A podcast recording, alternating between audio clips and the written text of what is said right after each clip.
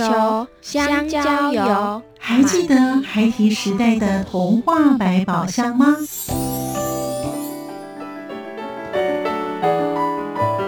我是桂文雅，世界是一本美丽的书。我是曹俊彦，从小就喜欢画画。我的人生我是王淑芬。当全世界都在下雨，泥泞不堪，全世界。我是王家珍，持续不断，好好的写。我是林世仁，创作儿童文学，让我找到自己生命中的阳光，可以探寻到生命中充满不可思议的兴奋。现在就跟着徐凡，我们一起施展魔法，回到时光隧道里，一起去挖掘笔尖上孩提的奇幻之旅吧。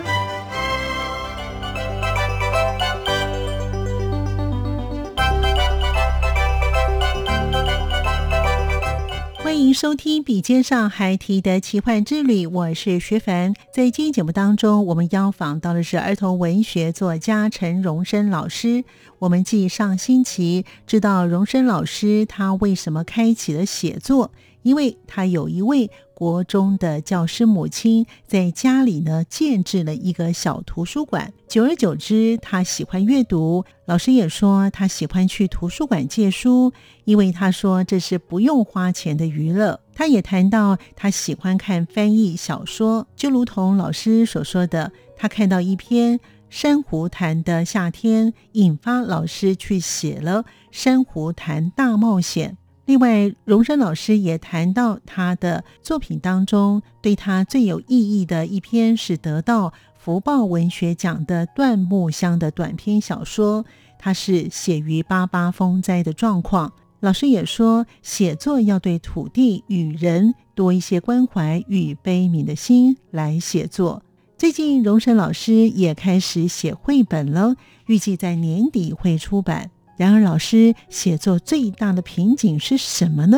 非常的有趣，我们一起来聆听儿童文学作家陈荣生老师与我们分享他的写作的点点滴滴。欢迎您继续的收听。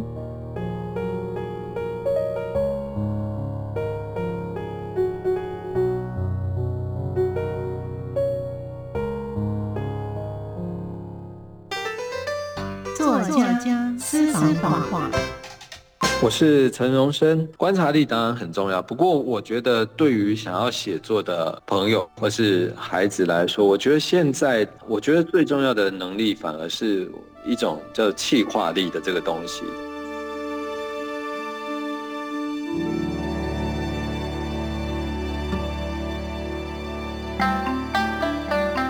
声音印象馆单元。因为我从以前就很喜欢读翻译小说，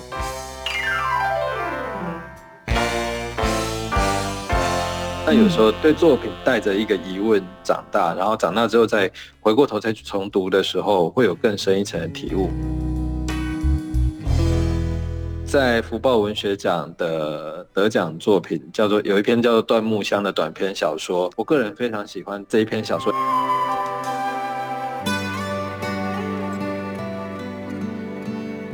我最近也在尝试写绘本，就气化力这个东西，反而是现在的写作者很重要的一个能力。那老师呢，在这么多的作品当中啊，对您本身呢比较有意义的，除了刚才我们讲的“天哪，我们捡到一把枪”之外啊。这是让你呢很快就得奖的，就表示呢你有这方面的能力哦。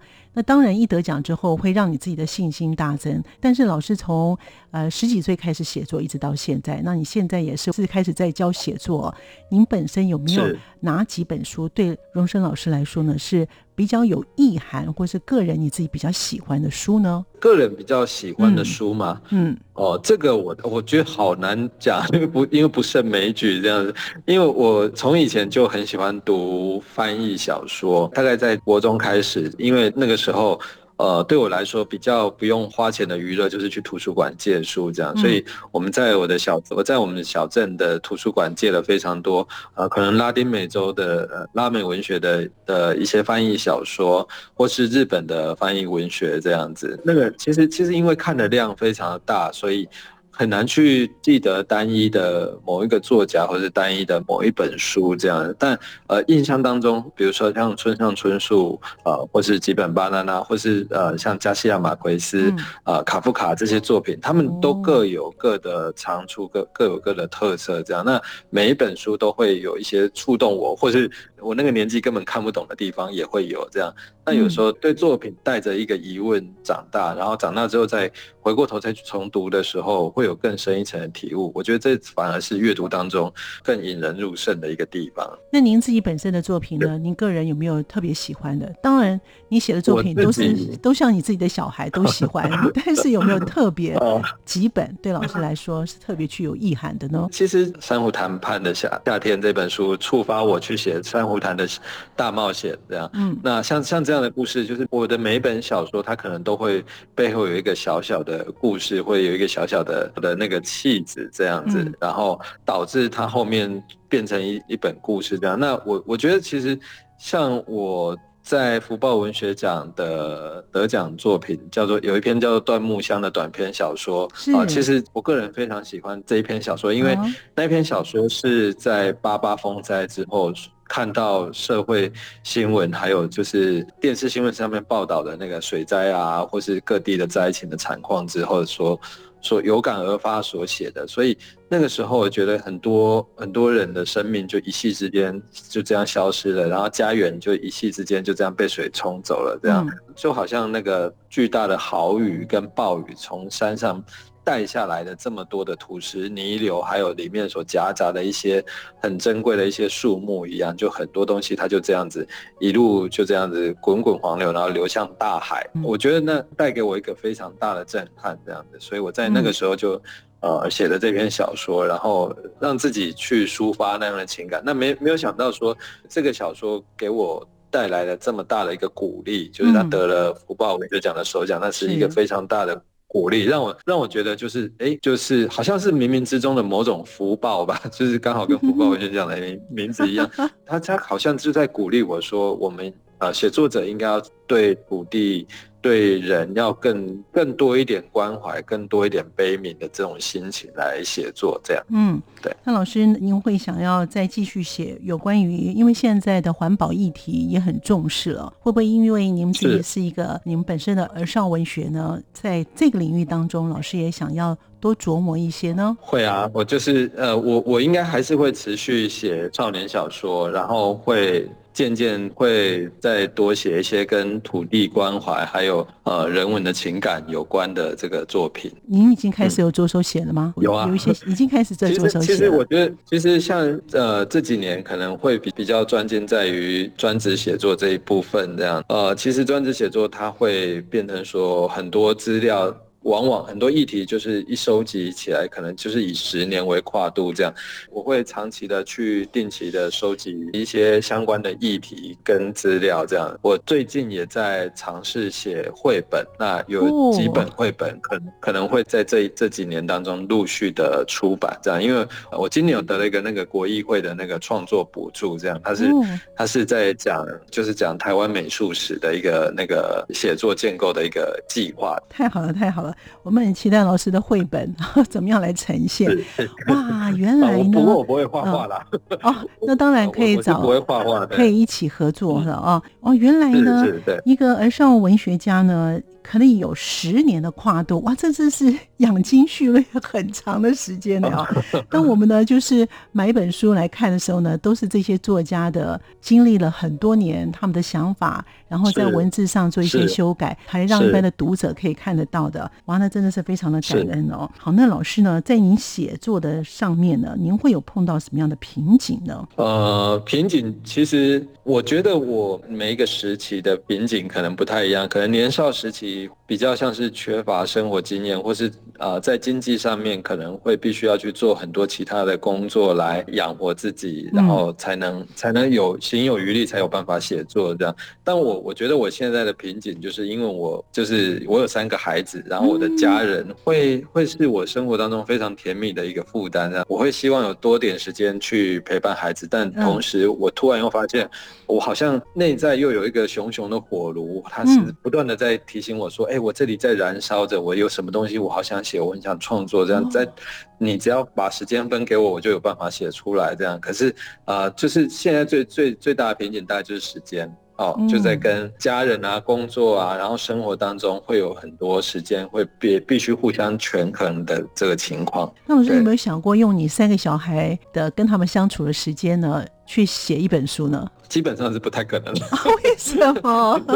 因为跟跟小孩相处的时间，就是手完全没有办法碰电脑这样子。我就像一棵圣诞树一样，然后上面挂着很多只小孩这样。对对对，呃，所以我觉得陪伴小孩时间也很快乐啦。但是陪伴小孩时间就好像完全只能陪伴小孩这样。那有没有把他就是你们跟他相处，跟孩子这样的相处，把他你记起来，然后把你们的故事写在书里头？会啊，会有很多灵感，会会得到启发，会得到触发。所以我觉得这也是很棒的一件事情，这样。嗯。但就是最大最大问题就是你得到启发，然后把它记到笔记本里面之后，却没有时间去写，这样，这这是最大的问题。所以老师刚刚才会说，您现在是最大的问题就是时间。谈到老师呢，在写作的上面呢，你本身呢，怎么样来捕捉你这些灵感呢？你会用什么样的方式来做记录呢？那您自己本身的灵感？你是突然呢灵光乍现呢，还是你自己本身就会有一些观察力？怎么样来记录呢？钟生老师，其实呃，除了我刚刚说到的笔记之外，那有有些可能就是会运用一些现代科技的，比如说网络的。网络资料夹这样子，就是我会呃阅读新闻或者怎么样，然后因为最早之前最早最早刚开始写作的时候是做简报嘛，是用手做简报。那我那时候家里订了三份报纸，我会真的就是用用剪刀把自己。每天看报纸的这些心得剪下来，那那那些简报其实我都还留着。其实那些那些简报资料我觉得很珍贵。那时候剪完一个早上的报纸，手都会手指都会变成黑黑的这样子。那那也是一个很特别的经验啊。可是现在非常常方便，就是我们对于一个议题，只要有兴趣，只要在网络上面 key in 关键字，就会有非常非常多的资料跑出来。那我们只要做筛选跟辨别这些资料的可靠度或是怎么样。那把它存到那个网络的资料夹，这样就可以了。我觉得这个是对现在的写作者来说是非常方便的一件事情。这样，那我自己也做了非常多这样的资料。有些资料的跨度，就像我刚刚讲的，有些资料跨度可能关注一个议题，可能会好几年的时间。对。那有有些资料可能就是比较可能很有感觉的，有有些议题看了很有感觉，它不需要太多资料，脑海当中就自然而然跑出人物跟画面的，那可能就只要几个星期就很快就可以写出来。是有的，有的作品可能就会放非常久的时间这样子。嗯，对。那老师您自己本身呢？你有时候会不会有突然来的灵感，然后您会用手机把它记录下来呢？还是就是放在你脑子里面？会啊，用手机都都都要记录下来，不然会立刻忘记。呃，对，会立刻忘记。哇，其实呢，每个这个作家呢的习惯都不太一样。好，那您认为观察力很重要吗？是，观察力当然很重要。不过，我觉得对于想要写作的朋友或是孩子来说，我觉得现在最重要的，他们观察力都非常好。我觉得最重要的能力，反而是一种叫气化力的这个东西。这样，因为我自己本身求学过程当中，并没有一堂课来教我们。真正来教我们说，你要如何去提一个气化。你如果有一个想法，或是你想做一件事情，你要如何去把它写成一个气化书？好像并没有一个这个专门的一个课程这样子。但我我现在觉得这个东西非常重要，因为呃，我后来回顾我的成长过程当中，因为我自己并非是科班出身，然后呃，我也并没有在那个大专院，我也没有在学院里面待过，所以呃，我很多文学方面相关的一些活动，或是我自己比如说成立协会啊，或是我办活动，甚至我去做博物馆。的标案其实都是我我自己写企划书而去争取而来的。那这个企划书写企划书这件事情，嗯，对我的人生来说，它的收获非常的大。它让我得到了很多很意想不到的工作跟合作机会，然后开创了我更多可能。所以我觉得，如果说一个很有才华的写作者，他在现在的这个时代，他可能有办法遇到伯乐。他是一匹千里马，他有可能遇到一个伯乐，那伯乐可能很赏识他，那他就会有，他当然会有很好的发展机会。可是，万一你没有遇到自己的伯乐的时候，你必须要自己去写气划，去找到自己的伯乐，这样。所以，我觉得气化力这个东西，反而是现在的写作者很重要的一个能力。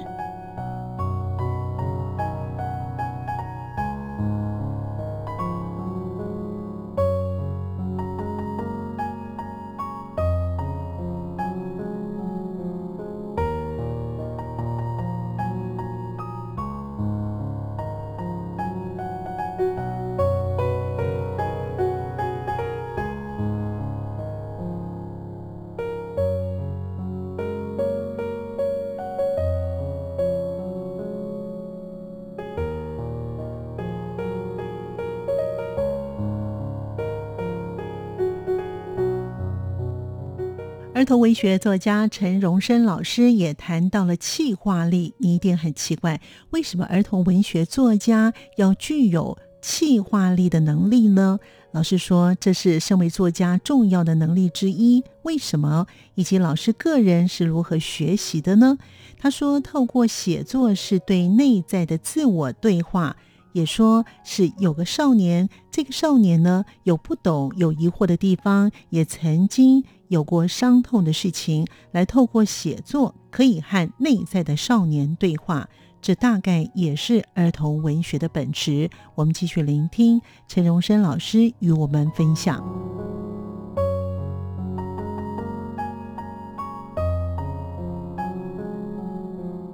每一篇作品都有所谓的他自己的目的性，就是他有他自己想要宣传的理念。对我来说，写作反而不是为了一个非常大的一个目标，或者一个非常伟大的一个理想。透过写作来对自己内在的自我来对话。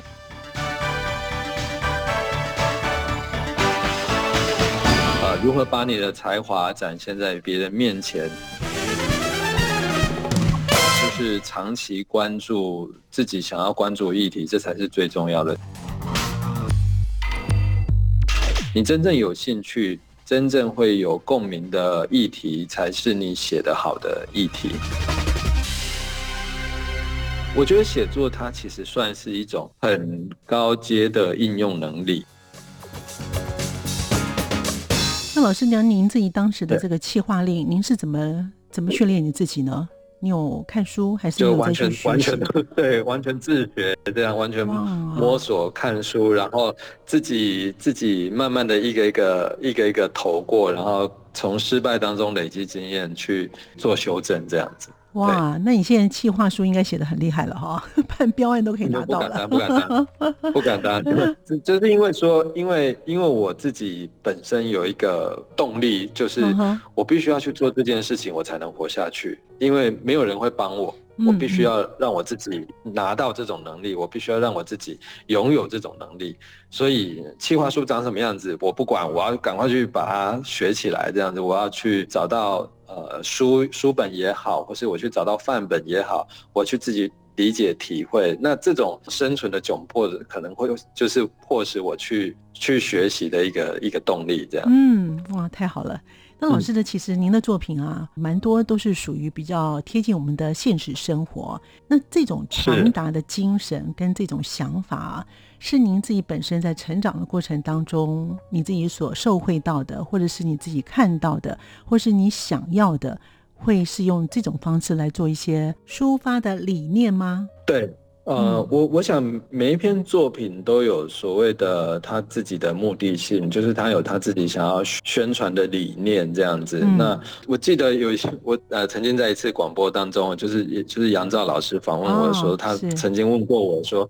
哦，我的写作的人生目标是什么？我的人类议题是什么？这样子，嗯，那那时候我有我有点愣住了，因为我没有思考过这个问题。这样，我到底是为了世界和平而写，或是为了什么之类？这是一个多么大的大灾问？这样。后来我回去仔细的思考之后，我觉得，呃，其实其实我觉得对我来说，写作反而不是为了为了一个非常大的一个目标，或者一个非常伟大的一个理想。这样，我觉得写作反而是透过写作来对自己内在的自我来对话。就是我内在可能有一个少年，那这个少年他有很多不懂的地方，他有可能有很多疑惑的地方，他曾经经历过一些伤痛或是难过的事情。那透过写作，我可以呃可以跟我内在的少年对话，这样的。但这大概也就是儿童文学的一个精神的本质。这样子，嗯，对，我真的非常的好。南慧老师呢，每一篇文章或者是呢，你只要出手，大概都会得奖，因为你的想法跟传达的理念哈，其实是很强的哦。那老师其实呢，也在出版社待过，然后您现任的是台湾文学创作者协会的召集人跟秘书长。在您担任这个期间，那自己本身也有出版的经验哦。还有呢，您自己本身现在是个作家。有没有一些的规划呢，老师？其实，在协会方面，协会其实是当初我们一些呃喜欢写作的朋友一起成立的。这样，那因为大家其实都平常也很忙，所以协会最主要就是，所以协会就主要就是呃有好几年的时间就是我在运作。那我我们大概比较做过比较有名的一件事情，就是帮台湾文学馆设计。那个所谓的资源箱、平权资源箱，我们规划过四个主题，这样就是听障、视障、儿少，还有创龄这四个主题的那个资源箱。那所谓资源箱，其实就是把各障别、各个族群他们所需要的一些资源啊、教案啊，还有教具，把它做成像是一个行李箱的一个状态。然后让有需要的人可以来借借借走借回去，这样那里面大概就是跟文学有关的一些主题的一些活动的展示，这样子。对，那这大概是我们是我们协会做过比较有知名度的那个活动，这样。对。那之后呢？您还会有什么样的规划吗？之后可能就是 就是随缘吧，就是看 看大家的看大家的情况，因为我觉得有有时候就是很很奇妙，就是会突然事情会突然找上门，那没有事情的时候就会就会大家和平度日这样子。那有时候突然 对对对对对，就是突然有事情的时候，大家会又突然会凝聚在一起。其实老师呢，这一路写作以来啦，我相信您自己本身的感受是蛮多的哦。那刚才呢，荣生老师也提供了一些呢。在小朋友当中的写作，那如果呢，真的是想从事写作的朋友的话呢，老师是不是可以给他们一些建议？包含像跟您一样，您说呢自己是非科班的，那有些其实多半的儿童文学作家或是写作的人呢，他们也不见得都是科班的哦。呃，就是依照老师这种历程呢，您给想要写作的朋友们是不是有一些的建议呢？好，其实呃，如果说是想要从事儿童文学写作，当然就是呃，台湾也有相关的那科系。但我觉得，不管是从嗯，你你是从学院也好，你是自学也好，那我刚刚所提到的企划能力都会非常重要。就是呃，如何把你的才华展现在别人面前，可能必须有办法去做一个有组织的表述，这样，这这大概就是企划能力。嗯，那另外另外呢，我觉得就是长期关注自己想要关注议题，这才是最重要的。就是你真正有兴趣。真正会有共鸣的议题，才是你写的好的议题。就是如果说。为了文学奖，或是为了某种计划性写作，然后而去做的一个书写，我觉得那多多少少都只是反映到你的书写能力、你的解题能力好不好这样子。但你真正想要写的东西，你才会是比较接近你个人的本质的书写这样子。那有有些人可能会对于呃同志，或者有些人会对于呃某某种族群会有更多的关怀这样子嗯。那我觉得在。那个关怀底下，你写出来作品才会是最真诚的作品。因为老师现在目前呢有教学哈，您有写作班，那你们班上的小朋友大概是多大的年纪的孩子？从小学到国中吗？呃，其实小学高年级到国中都有这样。嗯嗯，对。那在老师在教这些孩子们写作的时候啊，你有没有发现说，哎，这些孩子呢，有些呢可能是敏感度也是非常高的，就像老师刚才讲的时候，他们对某方面呢都是有特别的一个能力在哦。那对于呢，有些可能是父母想要让他来，那也许他自己有兴趣，可是他的那个程度啊，或是写字的那个，就是他们的形容这方面啊，在写作的能力上面可能没那么好。老师会帮他们分类教学吗？还是你会做一些个别指导呢？其实很 难分类，其实就是一个班里面有多少个学生，就有多少。不同的程度，这样，因为每个人 每个人每个人的程度都会有些微的差异。嗯，因为写作这个东西，它我觉得写作它其实算是一种很高阶的应用能力。有些父母可能觉得说，写带孩子来学写作是想要让他在啊作文比赛当中拿到好成绩啊，或者是说在学校他可以对国语文的个造句练习，或者在学校作文方面他可以不用那么伤脑筋啊。可是我觉得写作。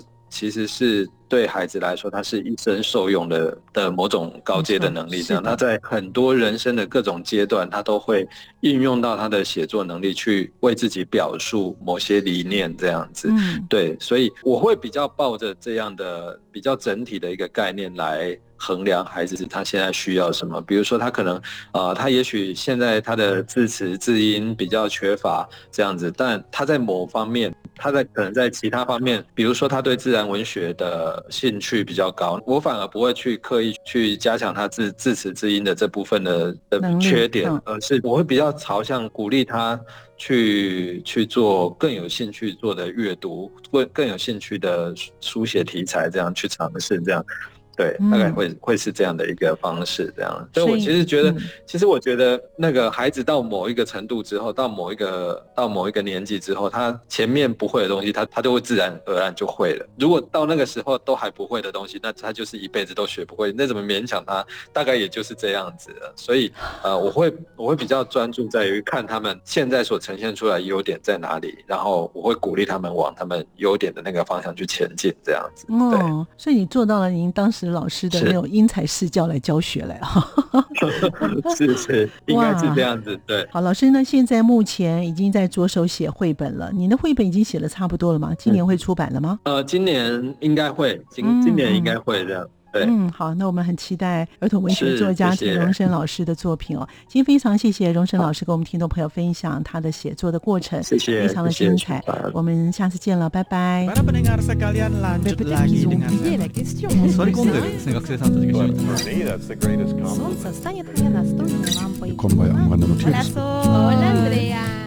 在世界那个尽头，请你跟我这样做。Turn on your radio，阳光 RTI Worldwide，央广联系世界的桥梁。